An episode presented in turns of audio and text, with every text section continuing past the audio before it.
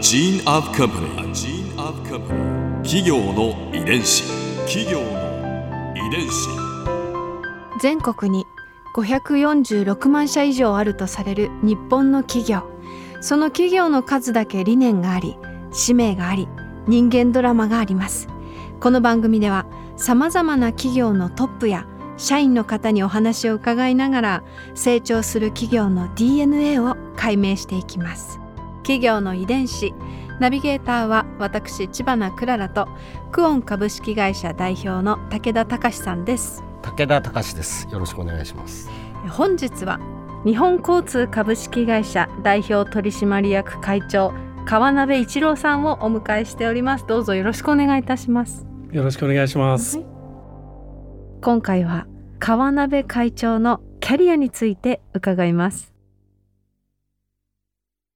最初から日本交通に入社されたわけじゃなかったんですねそうですね。あの、日本交通を作ったことは決まってたわけですよね。じゃあ、社長ってどうやればなれるのっていう時に、まあ、やっぱりあの、父を見ると、やっぱりアメリカに留学したり、うんで、こう、たまにうちに外国人がいらして、うん英語でベラベラ喋ってるわけですよ。おお、そうかと。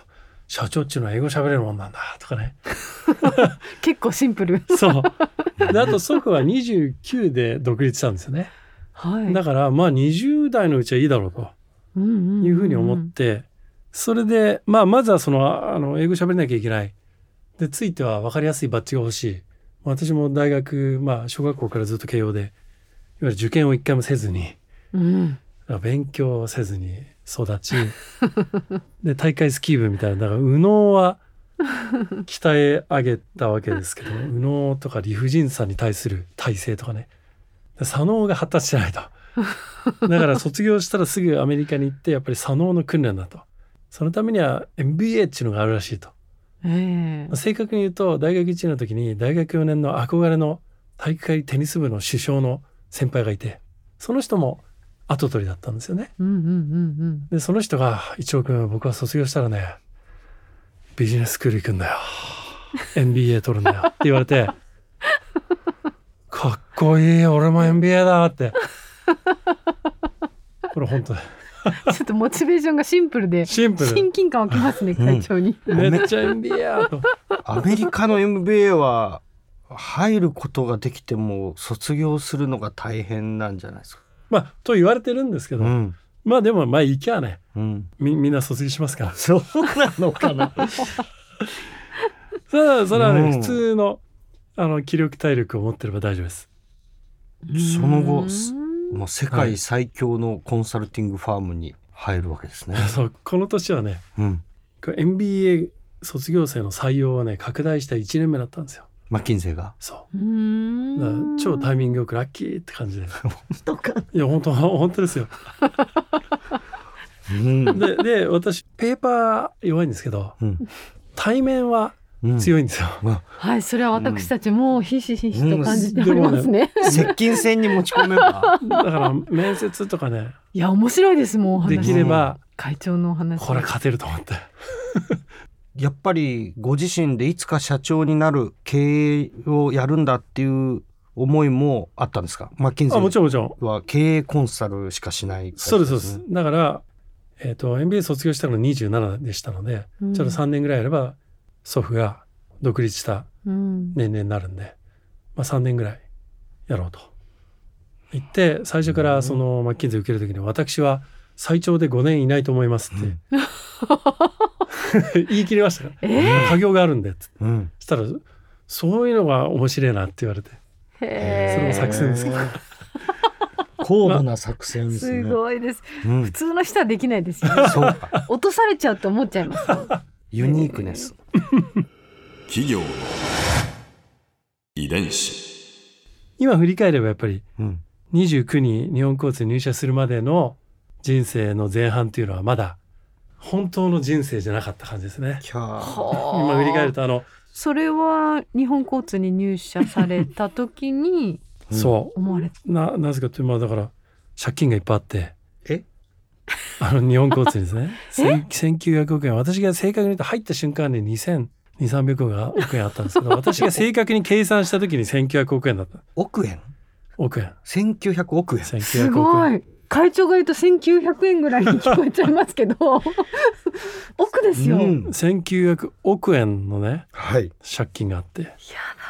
それはバランスシートを見て分かったんだ 一応バランスシートで長期借入金。まあ長期と短期もちょっとあって合わせると1900億円うん。あれ？みたいな。これピンチですね。ピンチです。どういう戦略で乗り越えられたんですか、まああの本業回帰っていう大メッセージをまず社内に打ち出したんですよ、うん。すなわち俺たちはハイヤータクシー会社であると。うん。したがってハイヤータクシー以外は本業じゃありません。全部売りますで不動産とかもねあのそれこそピザ屋さんとかですね。ホテル。まあいろんな会社がですねまあ30社ぐらいかな。でそれらを本業以外は全部売るぞすごい。ということを決めてやっぱりあの日本交通その祖父の時代に輝いてた頃に戻すためにやっぱり一番大事だったのはやっぱそのプライドを取り戻す。日本交通桜に N の誇りを取り戻そうっていうことをすごく強く打ち出してやるんですね。それれが、まあ、黒いタクシーをやってなんかその誓約書を私はプライドを持ってハンドル握りますって誓約書書いたら黒いタクシー乗っけてやると。そうするといいやつからそれ乗ってくんでそうするとそっちの方がいいんで、必然的にこう無線が集まって売り上げが1割高くなる。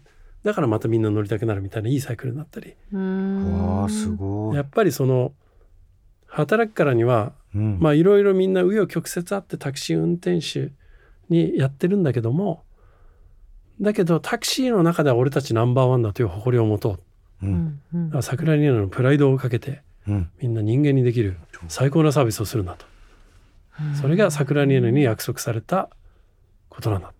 あの会社としてははい。本業回帰のスローガンを抱えてでも実際社長として不動産業というか不動産の売却にこう奮闘していくわけですよね。まあ、いわゆる私的の再建はい。っていうのが目処が立ったのは2004年ですよね。うん。あのほぼ全部の不動産売却不動産とか事業とか売却終わって、うんあと日本交通の利益もある程度売上利益が上がり始めてうん。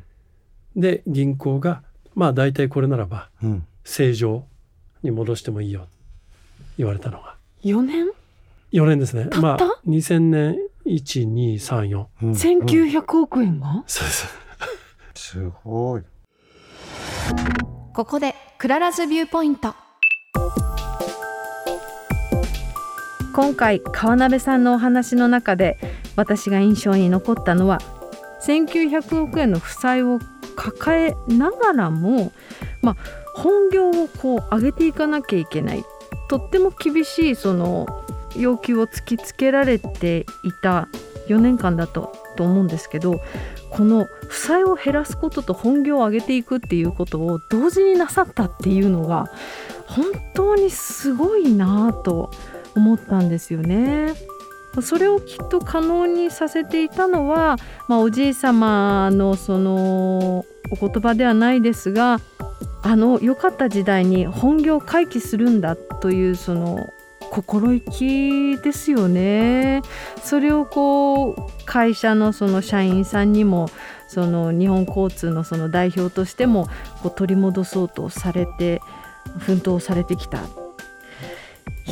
すごいお話を聞かせていただきました。企業遺伝子。